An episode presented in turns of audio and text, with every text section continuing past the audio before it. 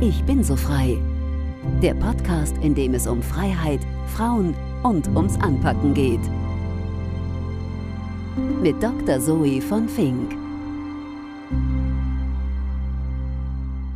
Welcome to a live streaming directly from the Munich Security Conference from the Bayerische Hof. My name is Zoe von Fink. I'm the podcast host of Ich bin so frei, which translates into I'm taking the liberty. It's a podcast that focuses on freedom, women, and how to shape our future in a meaningful way. Most of the time, I interview women in their areas of expertise. So today I'm delighted to be surrounded by two very knowledgeable experts. On my right is Katharina Schüller. She's an expert on data analytics and digitalization, as well as the founder of the company STAT-UP, which she founded already 20 years ago. She's also a best selling author. Check out her new book. She has carried out over 500 data science projects, many of them for DAX companies, and Katharina conducts research on data literacy, data ethics, and data culture. She's also a member of various advisory boards in business and politics. And fun fact about Katharina guess what? She does obstacles races for fun. so, on my left, um, I would like to introduce you to Dr. Florence Gaub who is currently Special Advisor to the EU's Foresight Commissioner Maros Sefcovic. Previously, she was Deputy Director at the EU Institute of Security Studies and researcher at the NATO Defense College. Her career has taken her from conflict and war in the Middle East and North Africa to institutional change and geopolitical shifts.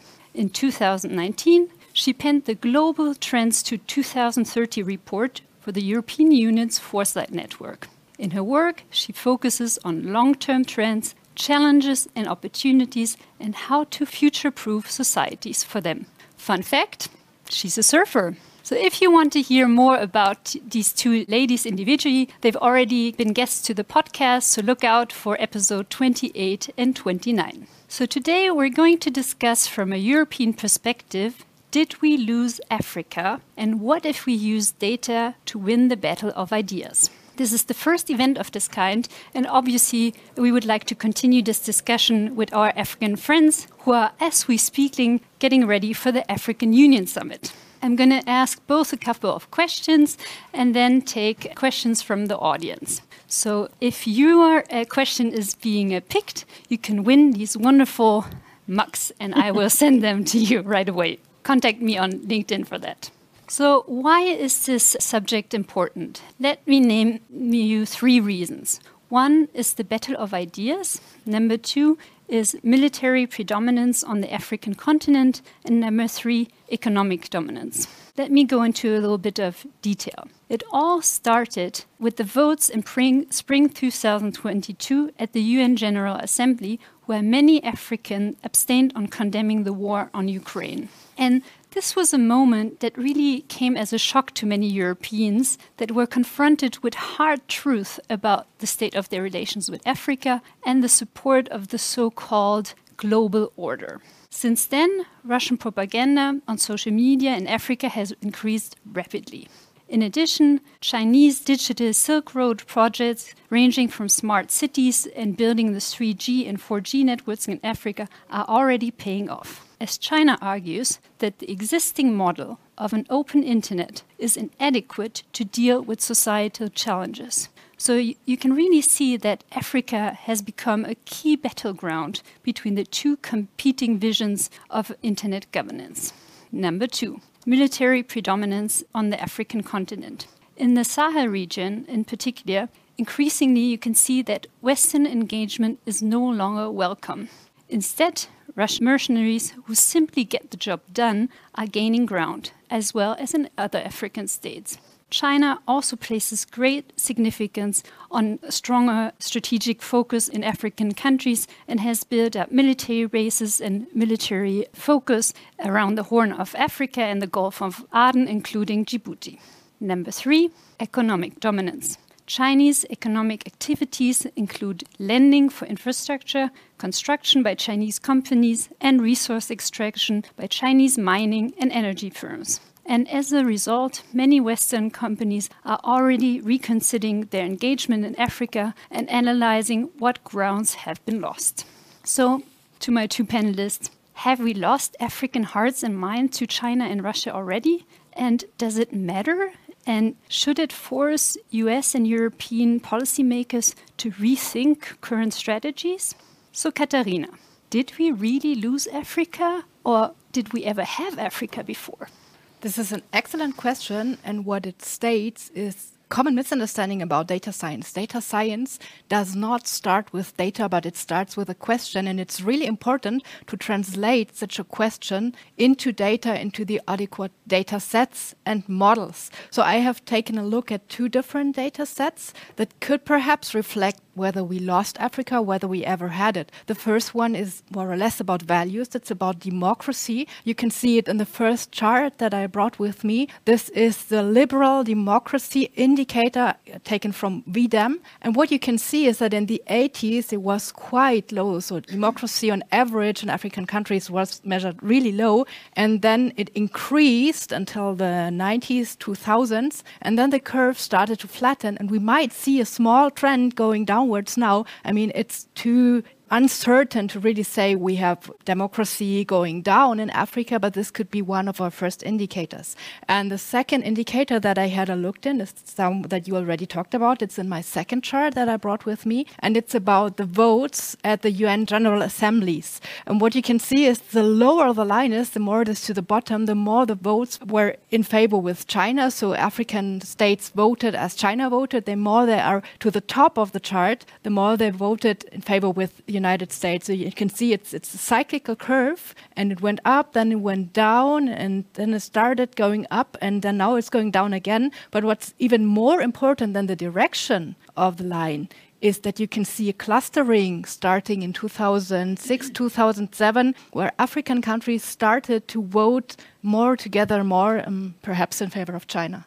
Do you think there's a political reasoning for that from a political scientist perspective? Obviously, my job would be to interpret with Katharina what she's looking at. I think you know, we would look at history to see is there an element or several elements, trends that, that brought this about. Well, obviously, you know, we're in Munich right now. 2007, Putin's famous Munich speech, where he accused the United States of essentially neo-imperialism. So we could read this chart in that way, but I also saw a significant change in the chart after 2013, actually 2015 more. Mm. But Xi Jinping came to power in 2013, so you can expect some some lag between the decisions taken and then the effects on the diplomatic level, China has been extremely active under Xi Jinping, you know, playing diplomacy by the numbers, meaning they really go to every single state, no matter the size, and try to build relations in order to have the result I think that Katharina just showed. So I think these data show a reflection of a geopolitical trend that from a qualitative point of view we could definitely find reasons for. Let me take a step back and go back to the um, data. What data is even available, or what data did you use? Oh, I had a variety of data that was available, and I think I looked at two dozen different data sets, and they are of a different quality. So we can have a look at survey data. There's, for example, the Afrobarometer, where um, citizens of a country are surveyed about their opinions. Then we can have data on former voting behavior, which was in the last slide. So perhaps what country did in the past is a predictor of what it will do in the future. And finally, there is something that we can could call hard facts, but in fact they are not so hard. It's like debt, or it's like foreign direct investments, and so on, or military presence, weapon delivery, and so on. But there are measurement errors. We do not know those data exactly, and this is often forgotten. Just because you can quantify it does not mean that there is no uncertainty in these data. And the interesting thing is that you need to combine all of them. Each of them could be a tiny piece of the puzzle, and if you combine them, then suddenly you see the big picture.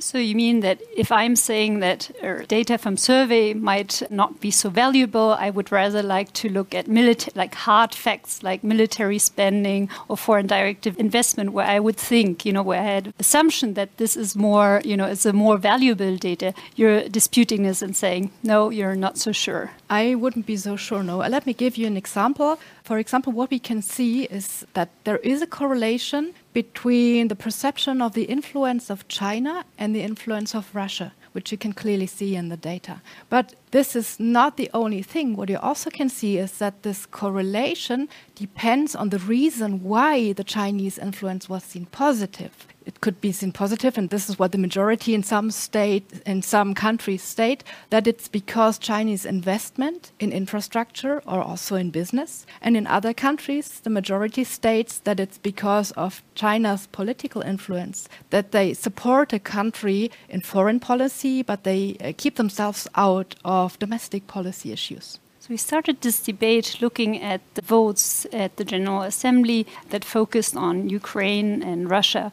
Were there any other findings that could kind of that correlates with the votes in the General Assembly? What did you find? Yes, there were a lot of interesting patterns that I found, and to make clear, None of them states that it's a causal relation. I will get to that in a minute, but let me first have a look at our first chart that I brought with me. This is a so called self organizing map. That's the method that was used. I used a tool called Viscovery. It's very visual, and what you can see here is you have four clusters, and those clusters are predictions of the vote in the last UN General Assembly regarding the Ukraine conflict. And the predictions are yes, abstain, or no. And we have two different clusters of countries, that means countries that are similar in certain characteristics, that were predicted to vote yes, one cluster that was predicted to vote abstain, and one cluster that was predicted to vote no. And the colors show you the observed votes. So red is are the countries that voted with a yes, green are the countries that voted abstain, and no is the blue. The blue countries were those that voted with no. And you see that the clusters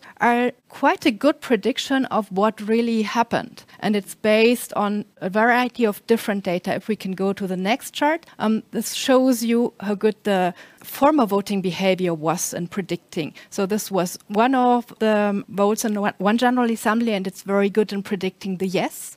So the red ones are almost completely within the two yes clusters. If we go to the next one, this was another vote, uh, another General Assembly, and this is quite bad at predicting the yeses, but it's very good at predicting the no. So if we combine them, it's already very close to what really happened in reality. And it's perhaps, as I said, not causality, but it's a good predictor. Yeah, you want to say? no, because I mean, you say that you uh, this this doesn't show you causality, but I think when you add the qualitative analysis, you do see that, for instance, the active things China and Russia have done to well build relationships i'm going to say yeah. with africa they do pay off right because that what, what, your data shows there's a pattern that is so consistent that you can actually make a prediction yeah and, right? and this is I mean, we got those votes only recently, so the question is could we have a, an earlier indicator of that? And this is something which you can see in my next chart that I brought with me. It also shows the real voting behavior, but combined with another indicator, and that indicator, this was the relation to China. And it shows you uh, whether the influence of China was in rather positive or rather negative in the country. What you see the blue ones are those who, where the majority of citizens said the influence of China is rather negative, and the red ones is where they say it's rather positive. And you see there's a correlation between seeing China as positive and voting no. Well, it's not that clear as it as it was in this, the one with, with the votes, but we have the data. It's from 2019, and if we go to the next slide, you can see that if you combine this data with another sort of data, which is the democracy in index, it's the democracy index given by the Economist. You see that it distinguishes between no and yes. Also, not completely. So the red ones are have a higher democracy index, and the blue ones have a lower democracy index. But if you combine it with the perception of the Chinese influence, then suddenly the picture gets much clearer and you can see those indicators. You can get them from two, three years before, and there could be a causal relationship. I don't know if it's causal because this is nothing you can prove with data, but they have a predictive power for what a country will do in the UN General Assembly. Do you have any other findings that you would like to share at this point? Or otherwise, I, I would like to. Do we have? I think I want to bounce off on, on what you said because actually, what your data suggests to the to the question, what your answer is to the question of have we lost it? It says yes, but it's been a while. So maybe what's new is that Europeans wake up to this fact because you have data showing that this is a consistent trend that's more or less a decade old. So I'm wondering why are we not making more use of this type of predictive modeling when you know we have the data, we have you. yeah, I think there is it, one of the reasons is there's a lot of myths, and if you can use data, then maybe some of the um, experts would lose their influence. This is perhaps one reason that you don't need experts that re only rely on their experience, and on the other hand, it's well, it's a certain it's a certain mindset to use data and also to understand what data can tell you and what data can't tell you. So there is you have to distinguish between data and the meaning of data, and that's why it needs a cooperation between experts like you and experts like me. For example, you mentioned that you always thought it's the hard facts and we should not look at survey data. What I found when I did this analysis is that hard facts that I used, like military presence or debt or FDI, didn't distinguish that clear between the yes and no as it, did this, as it was in the soft facts. Interesting. I also like the idea that you know that this might threaten experts who look at the past because we're more in demand of experts who look at data and also at experts who look at the future. So Florence, on, on your daily basis, uh, you've been doing foresight for years. So what data do you use? What are the tools you're using and what factors matter? And to what extent is foresight actually used today? Does it matter? Never enough. is the answer to your last yeah. question. No, I think a good there is a, an artificial war going on between the qualitative and quantitative experts. It, it's artificial because in reality, I, for instance, have always relied on all data I can get. So it's much Katharina's work as you know. You need to be creative in foresight because you're talking about something that doesn't exist yet, the future. So you can use science fiction, but not science fiction just the odd film. But there are people that use aggregated data from from science fiction to find patterns. You know, we, we know that there's data showing that the theme of a war in Ukraine opposing Russia to the West emerges regularly through Russian science fiction since the 1990s. So we can use this kind of data, but of course also qualitative things. There's also, for instance, a very interesting project called Cassandra that looks at trends in literature. Can you use literature as a conflict predictor in a sense? So, you know, I'm completely non discriminatory when it comes to all kinds of information. I want everything. And I'm particularly interested in working with people like Katharina because we're not doing it enough. I think there is still a strong bias in social sciences, so by extension, anything political, when it comes to data, because we think this is the hard stuff, and you know we are in the mysterious realm of human behavior that nobody really understands. So we've been fighting a war actually in the EU to advance the use of data. I can't say we've gotten very far, but you know it's. It, I think the journey is definitely going in that direction because it's such a great tool to see patterns that experts simply cannot see because they cannot digest the numbers, the quantities, in the way that Katharina's model can. I mean, many are saying that we should use more prevention, you know, that, you know, rather than working on a daily basis from going from crisis to crisis, we need to devote more time to look into the future, to anticipate what is coming. So how is your reaction within, you know, policymakers when you're saying, "Hey, you know, I know what's going to happen or I might know what's what's going to happen." How is the reaction overall? So this is a, a consistent problem we have as foresighters. So it's not just me. I'm an excellent company, but we all have very similar problems. The first is that you all know the numerous decision makers that claim after an event that nobody saw it coming. And what they're actually saying is, I didn't see it coming. Because there's always somebody in the system, be it the war in Ukraine, be it the Arab Spring, be it the collapse of the Soviet Union. This is an interesting myth, for instance, that the CIA didn't see the collapse of the Soviet Union. It's a complete lie. They did. Because I think Reagan said the reports indicating a collapse of the Soviet Union were not forceful enough. He just didn't believe them. So we have a lot of personal biases against news that contradict the status quo. That's because human beings have, I call it a high probability bias, because tomorrow it will be a lot like today. In most of cases, tomorrow will be a lot like today. So we are, our train is constantly on the, you know, tomorrow will be more like today tra tra tracks. And then I come in and say, ah, it might go left or right. And nobody really wants to hear that. So the real issue we have is not so much finding the information, finding plausible causalities that could lead us in a certain direction is actually passing the message to the decision makers, finding decision makers that are happy to challenge themselves. So I think the, the real issue is institutional. It's not, which a lot of people think, finding the holy grail of, you know, that one event, that one surprising thing that nobody else saw coming. No, it's really an institutional, psychological, bureaucratic even issue that we all face.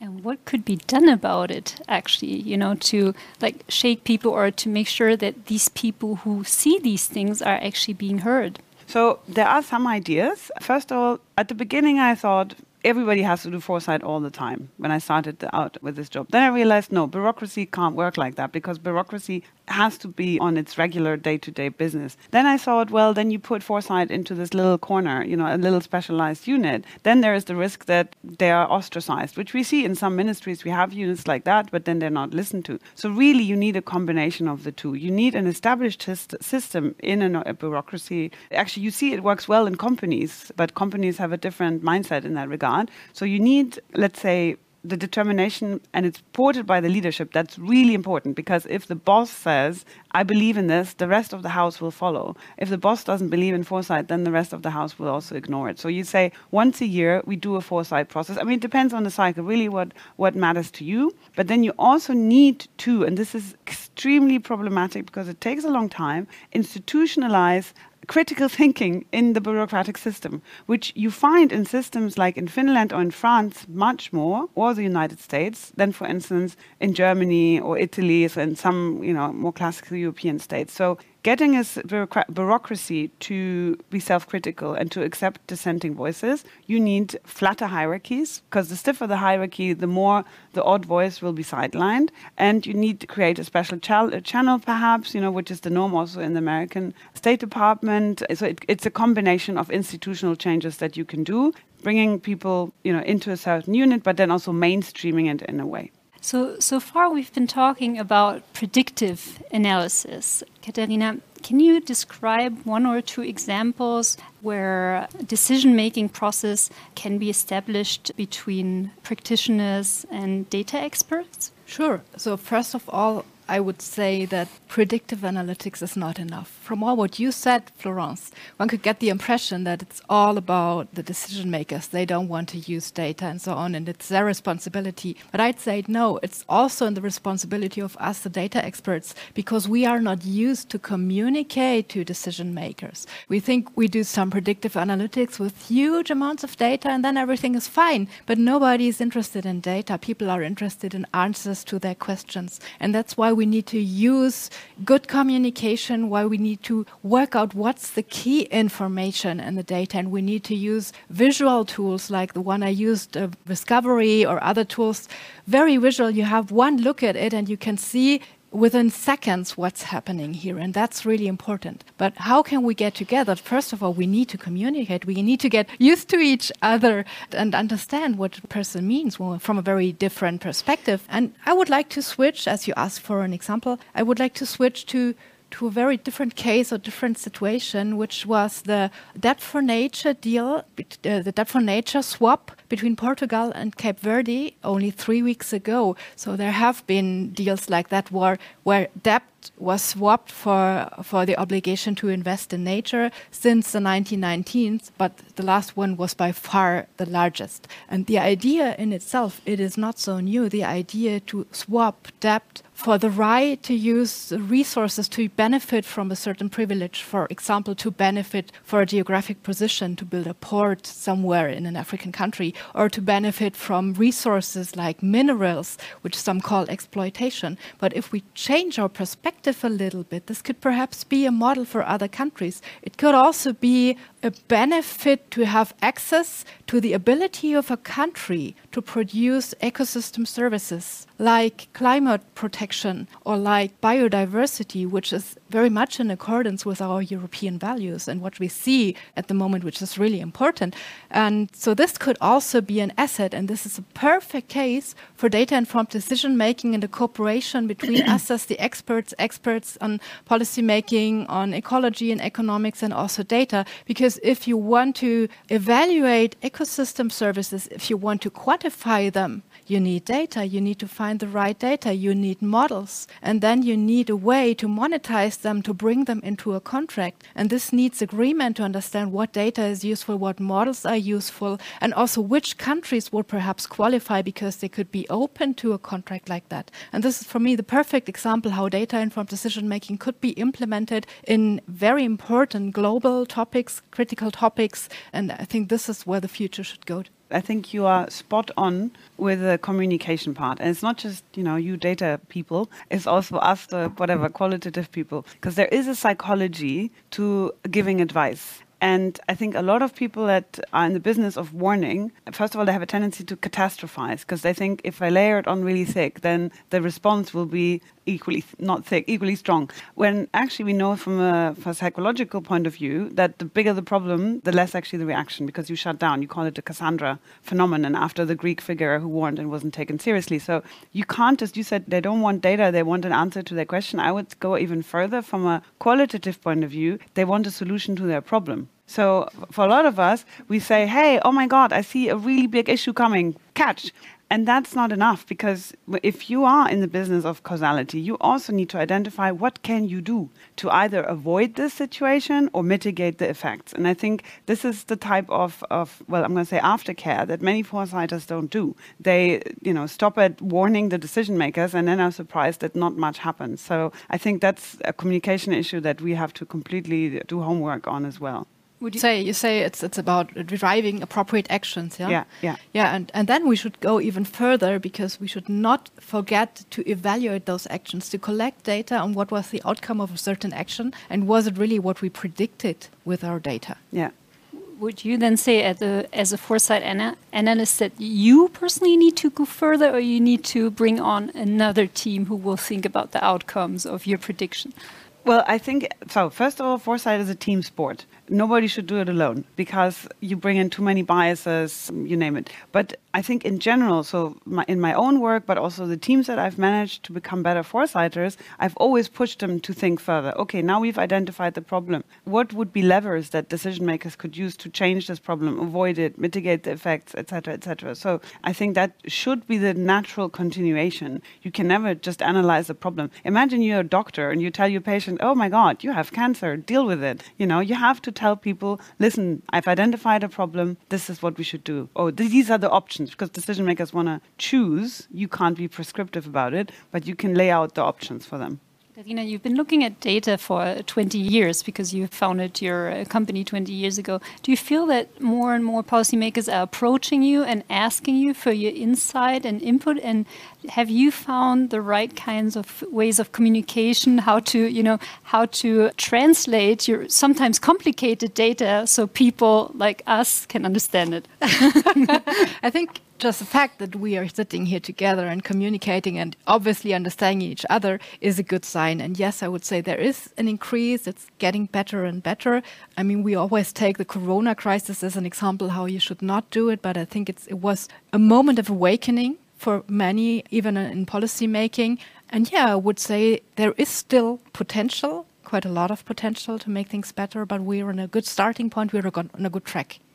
And from your perspective, now that we've looked at all the data, what can we actually do? I mean, what as a foresight analyst that has looked at the data say, oh, we've been losing Africa for quite some time, not sure we ever had it, right? What can we actually do about it?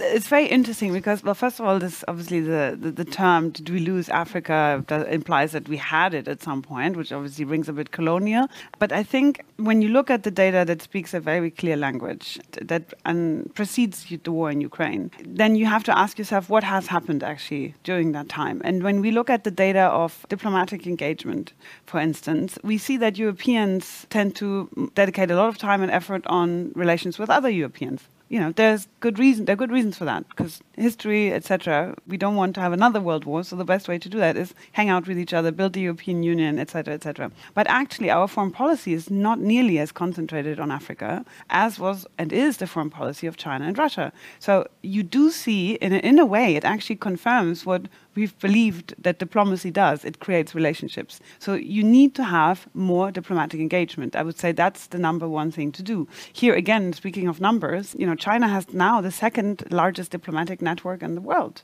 And then a distant third comes France. I mean, number one is obviously the United States. So you do see that the actual size of your diplomatic network plays a role, will have effects. So my first suggestion would be reinforce relations. I think, did you not also use uh, flight data in your pattern? Yes, that's also really interesting. Yeah. Not many people know that there is a huge data set of actual flight movements and also historical flight movements. They are all tracked. You can get them not for free, but you can get them on the internet and then analyze them. And you see the flight movements everywhere around the world. And this could be a really good indicator in, in um, seeing, for example, trade relationships or diplomatic relationships, because I mentioned the FDIs, foreign direct investments from China, but this metrics is quite flawed because on the one hand it could be overestimated. Some people take announcements as a commitment and, and uh, take it as an FDI, which is clearly not there. And on the other hand, it could be underestimated. Uh, take the example of a Chinese investor owning a Swiss fund that is investing in Africa. You will not see this as a China investment in the official data. But the flight movement is something that's clear that you have, it's publicly documented. And this could be a really interesting source of data. But of course, it's big data and you need to be able to deal with it. You have the right instruments, the right tools. But um, but you. so my number one, so my one one thing would be uh, more engagement, you know, more connections in all kinds of ways. But then comes the qualitative question because uh, you also also said to me previously, Katharina, that the way African states view China, they're basically essentially two groups, right? So it's not enough to just have. I think you said one group appreciates that China doesn't interfere, and the other thinks Yes. China is a model country, And, right? and there is a third group that say, oh, the Chinese influence is bad because they mm-hmm. exploit the country. There is a group like that. So I would say it's not just about engaging activity. You know, it's not enough to just go and say, by the way, we don't like China. You should be with us. It's also qualitative. How do you engage with these states? What is your relationship going to be about? I think what I see behind the scenes in many European capitals is, I'm not going to say reckoning, but a moment of self-reflection on how we have been dealing with Africa. I mean, there is a colonial past, but I think it's not just colonial past. You know, there is, there was, and is to some extent a normative approach you know, be more like us, essentially, says European foreign policy. And I think we've now, the market is more competitive, so to speak. You know, we have China, we have Russia that don't make these demands or, you know, just don't meddle. You know, you be you, you do you. And I think we're moving in that direction, that we can, we can become more acceptance of the fact that African states might not completely share our body of law or values that doesn't stop us from cooperating on things like climate change or you know even things like Ukraine. So I think there's this qualitative angle. So not just do more, but also think about what you're actually doing. Do we need to lower our expectations and ideas, or do we need to make better offers? I think both. I wouldn't say lower expectation, but I think you know if you take this conversation about Africa into the larger context we're living in right now, changing geopolitics, you know, the unhappy title, but the rise of the rest, you know, the fact that the West does not dominate the world anymore, you know, the BRICS, it's an old concept, but es- essentially we now live almost in the BRICS world. So recognizing that we are one amongst many players means we also have to adapt our behavior. And I think this is, you know, the conversation that in some circles triggers a lot of fear because we have a feeling of loss, you know, we're losing importance. But I would reframe it. I would say it's not about decline and losing influence. It's about redefining who are we in this new world where everything is changing. You know, it's not just geopolitics. It's also economic patterns. The environment is changing. Demography is changing. You know, digitalization, AI, you name it. Everything is changing. Our descendants will live in a completely different world, and we should think about what's the best case scenario for us, and not spend any time on doom and gloom and you know dreaming of I don't know a time long gone that we're not going back to anyway.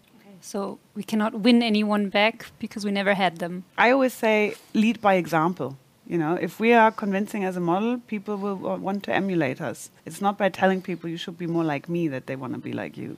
And what I, what I take from your data is that there's been a lot of investments from China and Russia over the years and years and years, and it pays off. Have you, by any chance, also looked at official development assistance? Because this is what Europeans always say, but we've been doing so much for so many years, and we're the good guys, basically. Yes, we have looked at it, and the pattern was not so clear as we hope it would be. But this is the role of data to have a look at each single point of data, each, each, single indicator, and understand what happens there. This is the first step to understand what happens. As you spoke about digitization, it's not long ago that there was an article in the Financial Times showing Russian Twitter bots in Africa and how they were distributed. And there is also correlation with the UN vote. So that is something that happens. But then the question is, why does it happen? We do not know if it's the Russian bots that were the cause for the vote or the cause for a certain political climate in a country. Perhaps the bots were install installed because there was a higher chance that they could affect the population's political climate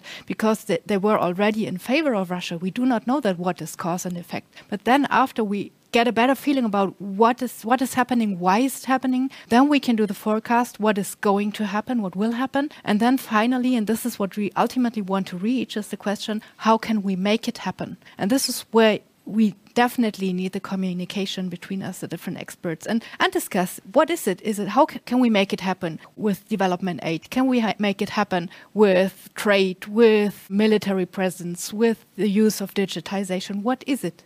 You've been following from the EU side basically what the EU has to offer to Africa. Would you think that some tools have to be adapted?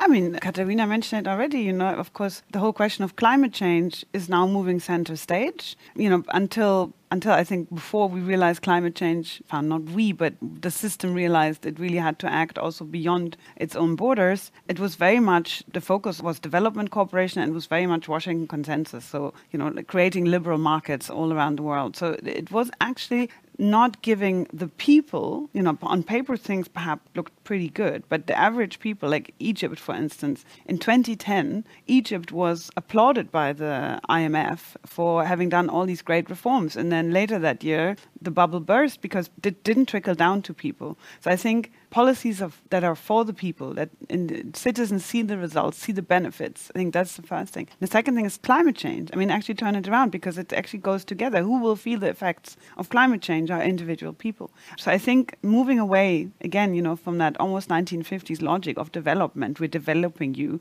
and into this mindset of partnership. You know, we have to together tackle climate change. We have to together make sure that you are well equipped to handle the result, the, the effects. Because Africa, even though it almost contributed nothing to CO2 emissions will be affected disproportionately. So I think all of that means that we're seeing a shift in relation anyway, regardless of the war in Ukraine. Things will have to change. And as a data analyst, if you had a wish list or as you were looking for at the data for this talk, what data are you missing?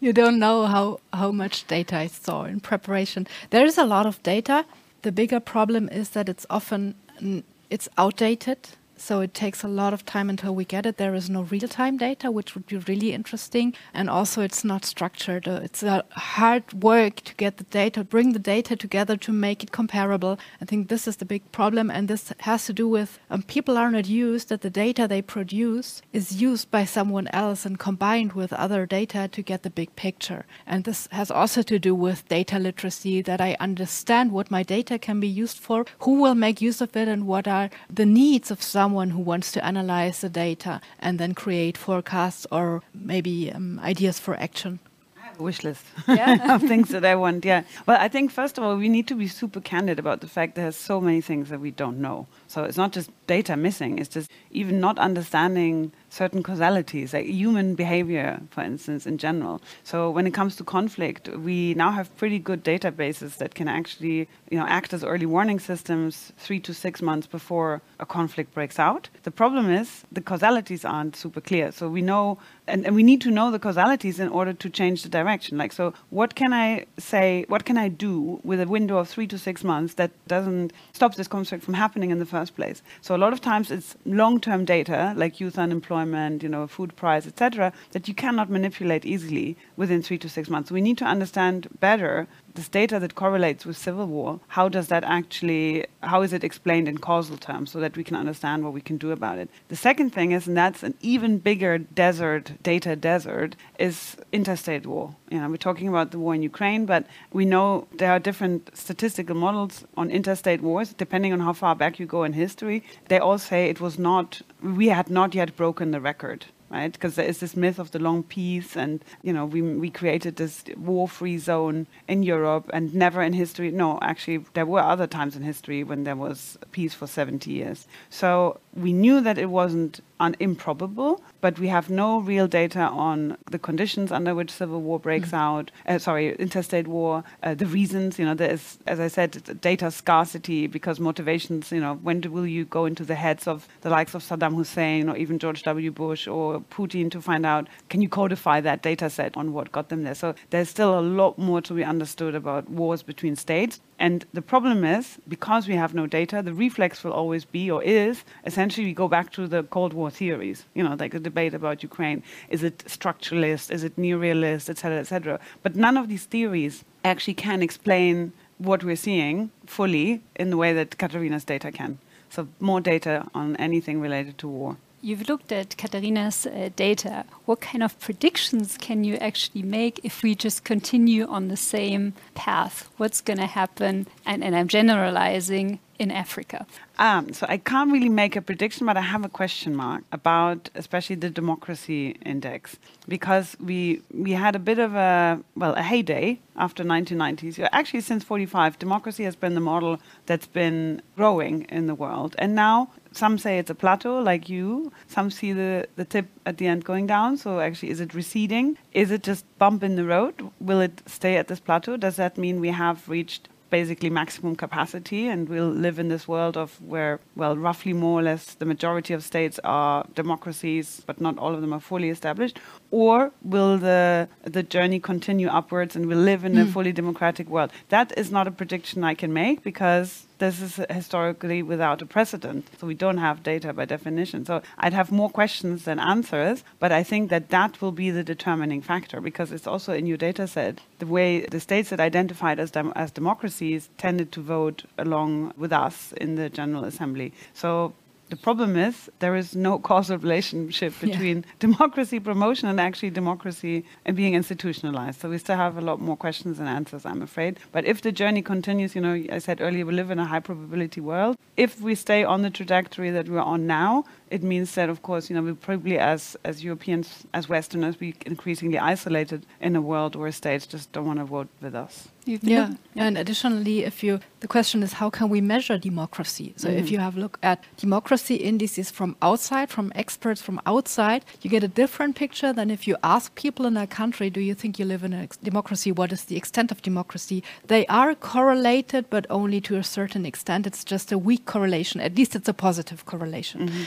This is one thing. And the other thing is how is it related to values? We talked a little bit about values, but not going into detail. There are several surveys trying to understand the values in, in a country like the World Value Survey, or there's another one, the Hofstede Globe. Mm-hmm. But a lot of this data is just an estimation, and it's estimated by people from United States or from Europe. So we have a projection of European values and European value surveys on African culture, and perhaps they don't fit. Perhaps we need different measures. And if we would be, if we were able to understand values in other cultures better, maybe that would give us an explanation where is it going. Plus the combination with crisis those countries face as well, which is the climate crisis. Um, if you look at the surveys, you see that there are many people that would say, okay, it's getting worse and worse, and it's it's bringing us into big trouble. And this is something I think this will, will could be an indicator where it goes and how also what could be an appropriate action from our side.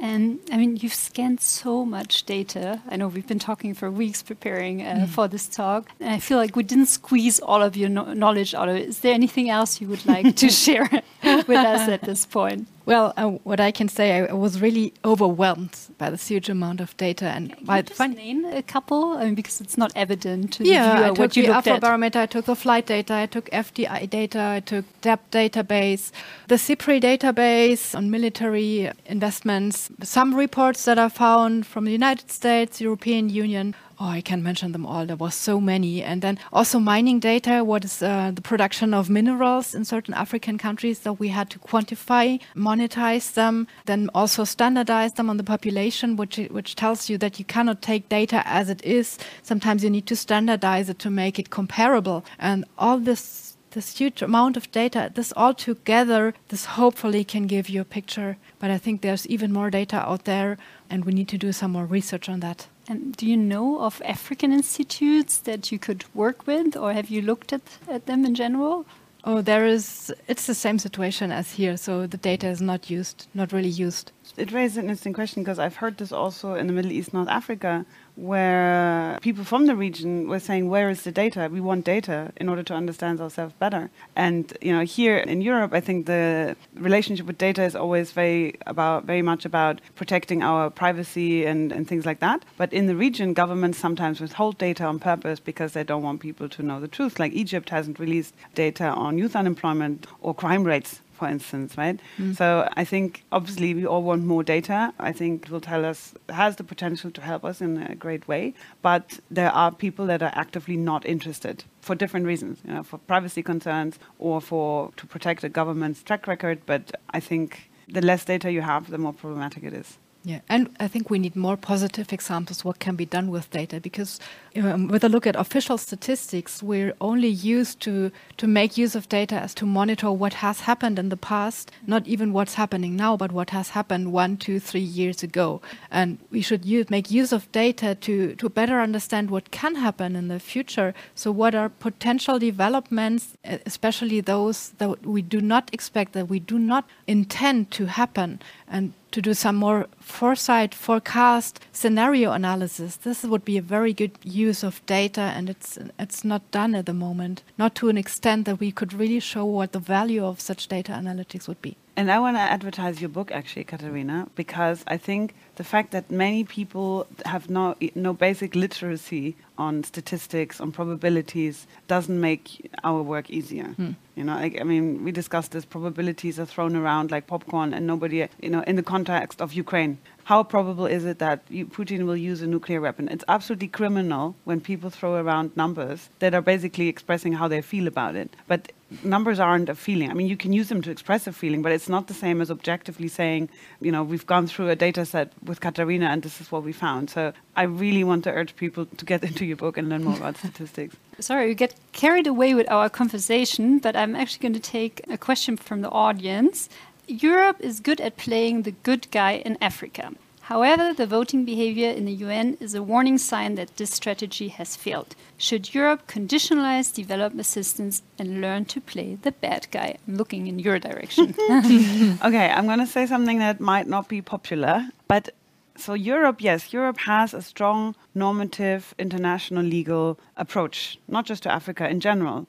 This is how we annoy a lot of people, but I think it's also what holds us together. But one thing that has irked many states in Africa, but also in the Middle East, is that we talk about the rule of law and we don't address the elephant in the room. That the invasion of Iraq and the attack on Kosovo, 1999, were both not legally sanctioned. So we are best friends with a hegemon that has broken international law on two occasions, and some of us helped. So one thing I've heard when I was in, in North Africa was, well, how is Ukraine different from Iraq?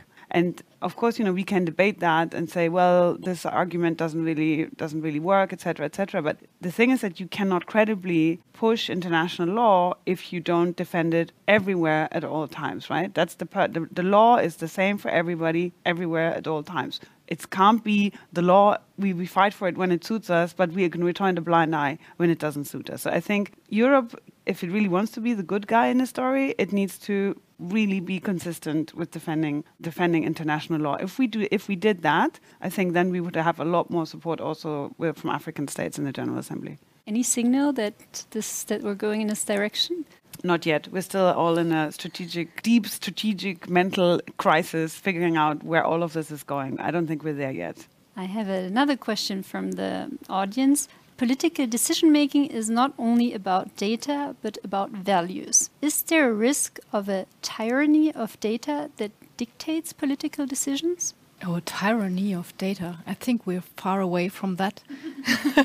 I think we should see it as a value that we have data and at least some of the data is more or less objective and not flawed and not biased and not politically instrumented as so far. So that we have free access to data, more or less free access to data, and that we have the opportunity to analyze the data and to yeah, make the results of our anal analysis public. And this is a sign of freedom and a sign of liberty. This is what I would say as an answer to the question. But I, I, do see the point that there's a danger that data gets manipulated and you use it, you know, to really kind of present the results you want people to yeah, believe. This is why I always insist that data literacy is more about data management, data analytics, and so on, more than a technical issue, more than a skill. It's a mindset, and that mindset includes data ethics. It includes understanding what's in the data, what's not. Do we use data in an ethical way or not? Are we open to findings that contradict our expectations? So this is, uh, um, yeah. are we more likely to take something as the truth and a, a result result as the truth that is aligned with what we expected from the data. And this is about critical thinking, this is about ethics, and this is an integral part of data literacy as I understand it. And that's also the reason why I work as a volunteer in a working group from IEEE, which is the largest technical organization in the world, on a standard about data and AI literacy, with, which is exactly about data ethics meaning that people that use data would have to pass an ethics test or no the idea is to derive a framework they could be used for policy interventions and data literacy. So, if we want something like the PISA study for data literacy, so it's comparable over countries, the standard tells what it should include, and that it's not only about, okay, am I able to get some information from the internet, put it into an Excel sheet, and do some number crunching, but it's more about do I understand what's in the data and what not? Where are the limits of the data? Where do I need an expert who helps me understand and interpret the data? It's very similar to what I recommend about foresight in general. We just need more critical, but not just, we need critical thinking. And the capacity to challenge yourself and to live with the fact that what you have in front of you, you know, information or knowledge, will always only be temporarily true right? We don't have absolute truth. well, this sounds like Trump, but actually, what I mean is that we live in a world where you know we may, there's progress all the time. New information is coming in all the time, so you cannot get married to your ideas. You need to date them and hold them mm. until you find actually I need to change my mind. It's what you said. What do you do when you, the data tell you something you didn't expect? You need to be able to change your mind when the conditions change. And we all love our ideas because they give us our identity, but we need to be able to you know dissociate a little bit from them and be be critical, even about what you think yourself. That may be provocative, but isn't it that people are kind of overflooded with information, feel very uncertain about the times we live in, and want simple answers? And isn't it tough to like ask for more critical thinking if people want easy answers? So I think we need. I'm just challenging you. Yeah? Go on, yeah. go on. I like it. No, I think people should be aware that just as they don't put anything in their mouths because it's edible, they shouldn't absorb all information that's out there. So we consume. I'm sorry, but shit on the internet all the time twitter instagram you know we read we have alerts on all the time there is no need for that I tell people this that, for instance, do you really need to see all these horrible pictures coming from war zones, from earthquake zones, etc.? Does that it makes you feel bad? But does it help the people there that you saw that? No. So you need to have a hygiene or a diet. You need to be fully aware of what information you're absorbing and with what intent. And it, it ultimately, information should lead you to do things in a certain way. They shouldn't just scare you to death. So if you don't want to be scared, if you don't want to live in terror that the world isn't certain, then stop absorbing information in the way you do and be more mindful about mm. what you're actually looking at. Buy a book read you know read books. Okay again your book i'm going to get a commission. But you know go into depth. That's the beauty of the 21st century that we eat in crumbs but actually you could have you could really go into depth with information and really learn about certain things. And there you will feel comfortable and more certain than knowing a little bit about a lot I mean, this was the last question. The mug is, goes to Jacob. Thank you very much for your questions.